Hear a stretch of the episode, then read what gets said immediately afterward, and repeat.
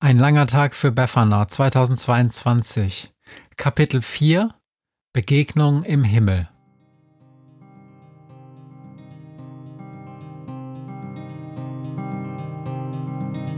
Wenn der Wind einsam durch die Straßen fegt, wenn die kalte Nacht sich auf die Häuser legt, wenn in Fenstern Weihnachtsschmuck ins Dunkel scheint, dann sind Befana und ihre Maus nicht weit. Wenn die Turmuhr Mitternacht geschlagen hat, stürzt die Hexe sich mit dem Geschenkesack auf nem Besen mutig in die Nacht hinab zu den Wesen, die ansonsten niemand mag. Weihnachtshexe Befana ist für alle Monster da. Alle Ratten, Kakerlaken, Geister, Spinnen, Feuerdrachen, alle unsichtbaren Ungeheuer, Zauberzeitmaschinenbauer freuen sich schon das ganze Jahr auf den Winterwind, denn der bringt deine Weihnachtshexe namens Befana.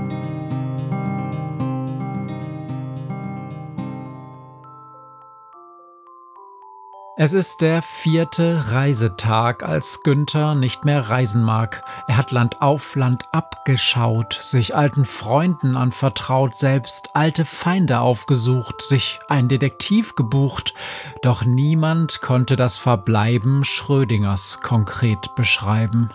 So fliegt er denn fast unbewegt den letzten Weg, den jemand geht. Der Lärm schwillt an, die Krähe fliegt im Bogen dorthin, wo man kriegt, was man verdient, nach einem Leben, das mehr geben war als nehmen. Kra! ruft Günther. Alter Kater, zeig jetzt, was du hast. Charakter? Oder bleibst du im Versteck und duckst dich vor den Pflichten weg, die dir als Freund und als Begleiter, als ein treuer Wegbereiter zufallen? Willst du's oder nicht. Das Freundschaftsband, es bindet dich. Und so quert Günther ganz direkt die Bahn des nächsten Düsenjets und stürzt sich ohne weiteres Zögern dessen Triebwerksstrahl entgegen. Hör mich an, krächzt Günther. Jetzt! Stopp die Zeit! Wenn nicht, zerfetzt dieses Flugzeug nicht nur mich, auch Befana verflüchtigt dich. Das Kitzeln eines einzelnen Katzenhaares unter dem Schnabel. Günther hatte vergessen, wie es sich anfühlt, wenn die Welt um einen herum eine Vollbremsung vollführt.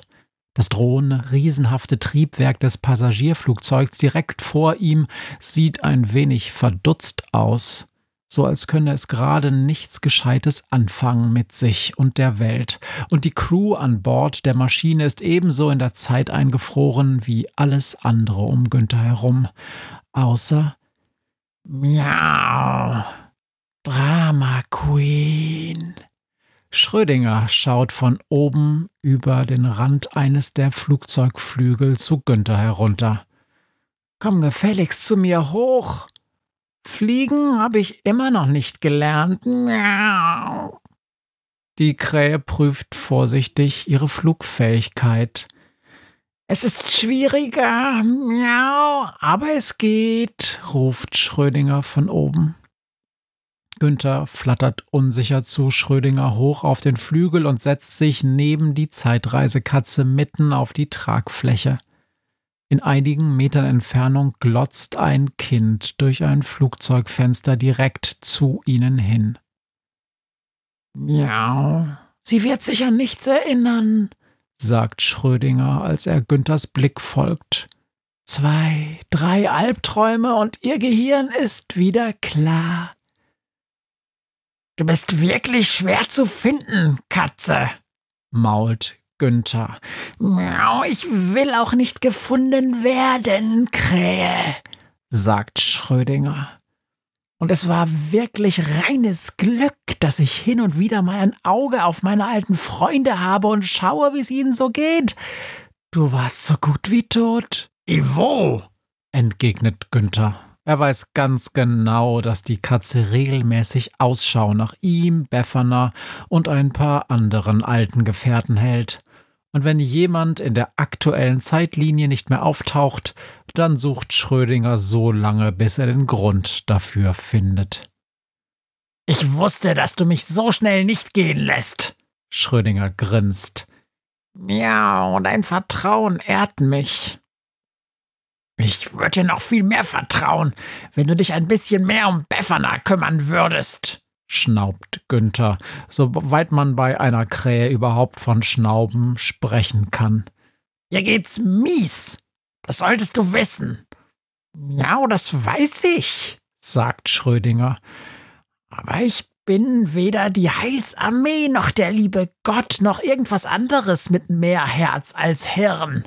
Miau, Menschen werden nun mal alt, Hexen werden alt, selbst zeitreisende Katzen wie ich werden alt, Günther.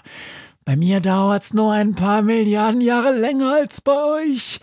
Und glaub mir, ich sterbe auf so lächerlich banale Art und Weise, miau, es ist einfach zum Heulen. Ich hab's irgendwo auf Video, wenn's dich interessiert. Klar, du hast dich nicht auf meinen Aufruf gemeldet, Schrödinger. Ich sammle Geschenke für Befana, von allen, denen Befana früher auch schon mal geholfen hat. Miau, mir geholfen? Ha! Schrödinger sträubt sich das Fell. Diese Katze hat mir immer nur Ärger gemacht und geschenkt. Geschenkt hat sie mir auch nie was. Weil du sie fressen wolltest, wenn ich mich richtig erinnere. Miau, die alte Geschichte. Ruft Schrödinger. Außerdem wusste ich ja schon, was kommt, aber seitdem wir unseren Frieden gemacht haben, hat sie andauernd irgendwelche Guthexenaufträge für mich gehabt und ich, Idiot, miau, sage ich jemals nein? Nein, weil ich zu gut bin, zu gut für diese Welt, weil ich immer nur an andere denke und niemals an mich. Eigentlich hat Günther sich vorgenommen, wollte er nett und freundlich zu allen sein, die sich an der Geschenkaktion für Befana beteiligen sollen. Aber inzwischen hängt seine Geduld an einem seidenen Faden. Nicht nur, dass er ewig nach Schrödinger gesucht hat, er hatte vorher bereits einen totalen Reinfall bei einer Gruppe äußerst trantütiger Schnecken erlebt. Sie hatten nicht nur keine Geschenkidee für Befana, sie hatten noch nicht einmal verstanden, wer Befana überhaupt ist und was Geschenke sind und überhaupt. Es war einfach alles ganz furchtbar deprimierend gewesen und natürlich wollten sie dauernd ihr vollständig verblödetes Lieblingsspiel mit Günther spielen, dessen Namen er zum Glück inzwischen wieder vergessen hat. Günther ist so viel in Kürze ziemlich angefressen vom mühsamen Verlauf seiner Adventsaktion für die Weihnachtshexe. Dabei müsste es doch eigentlich ein leichtes sein, 24 Geschenke für jemanden einzusammeln, die ihr Leben lang nichts anderes getan hat, als andere zu beschenken. Doch bevor er all das der Zeitreisekatze an den Kopf geworfen und sie ein bisschen angebrüllt hat, ist Schrödinger auf einmal fast zahm. Miau, was könnte sie denn gebrauchen? fragt er. Warum auf einmal so freundlich, Katze? Dann fällt es Günther ein. Hast du zwischendurch vorgespult? Nein, sagt Schrödinger. Du kapierst das mit der Zeit immer noch nicht tatsächlich. Hättest du einen mordsmäßigen Wutanfall gehabt und mir irgendeine unzusammenhängende Geschichte über Schnecken erzählt, und weil ich das der Geschichtsschreibung ersparen möchte, habe ich einfach ein wenig zurück gespult, nicht vorgespult. Merkst du was? Großer Unterschied. Und so erspare ich dir den Meltdown und mir und dem Rest der Welt die Peinlichkeit des Zuschauens. Also, was braucht sie?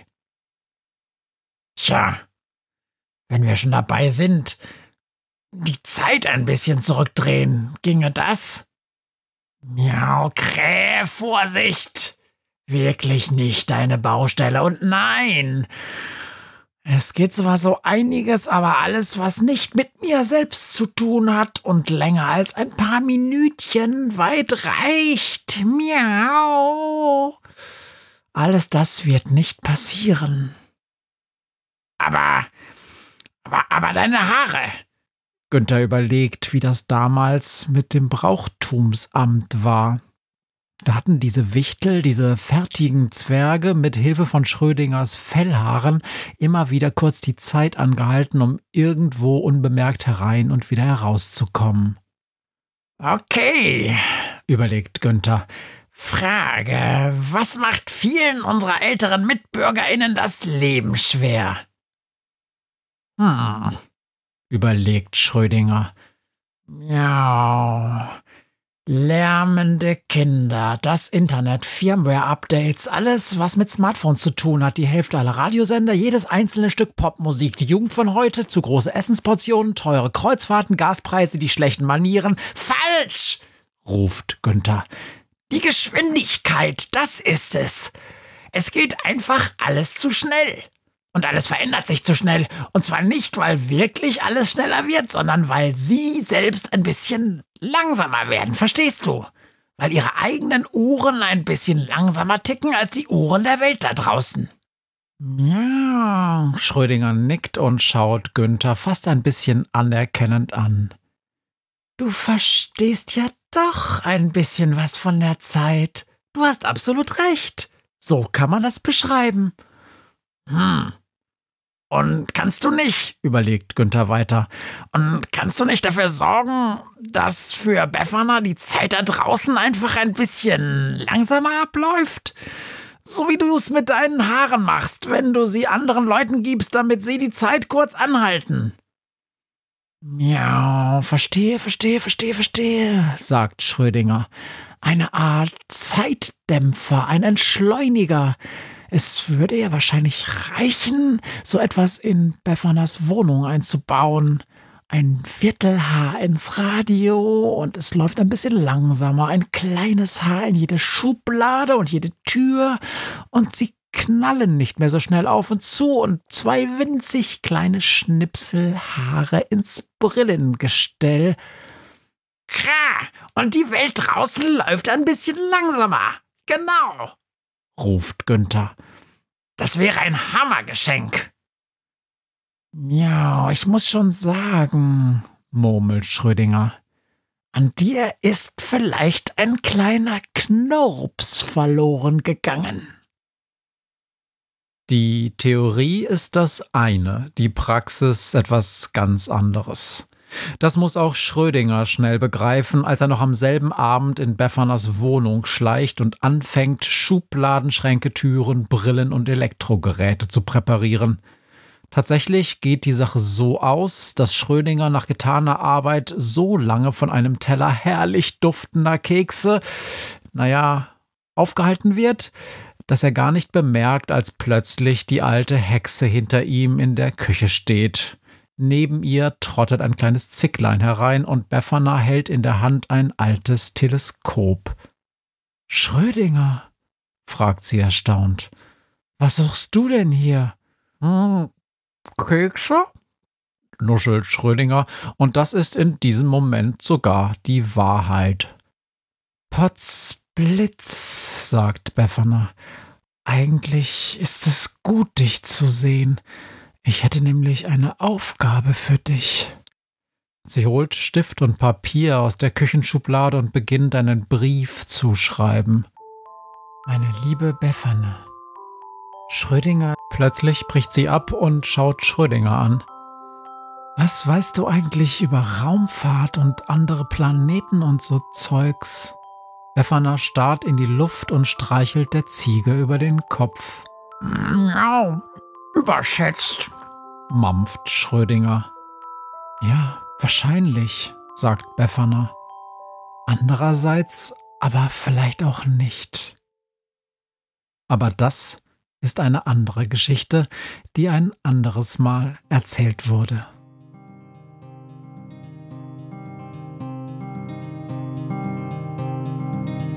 Hört, was mir heute Morgen widerfahren ist Eine Krähe sitzt auf meinem Fenstersims und sie krächzt von Weihnachtshexe Befana, die sie hoch am Himmel fliegen sah. Tausend Abenteuer hat die Hexe erlebt, wie ein Haus verschwindet, wie ein Berg erbebt wurde im Wald verwunschen und im Fels versenkt, und doch hat sie alle reich beschenkt. Weihnachtshexe Befana ist für alle Monster da. Alle Ratten, Kakerlaken, Geister, Spinnen, Feuer, Drachen, alle unsichtbaren Ungeheuer, Zauberzeitmaschinenbauer freuen sich schon das ganze Jahr auf den Winterwind, denn der bringt deine Weihnachtshexe namens Befana.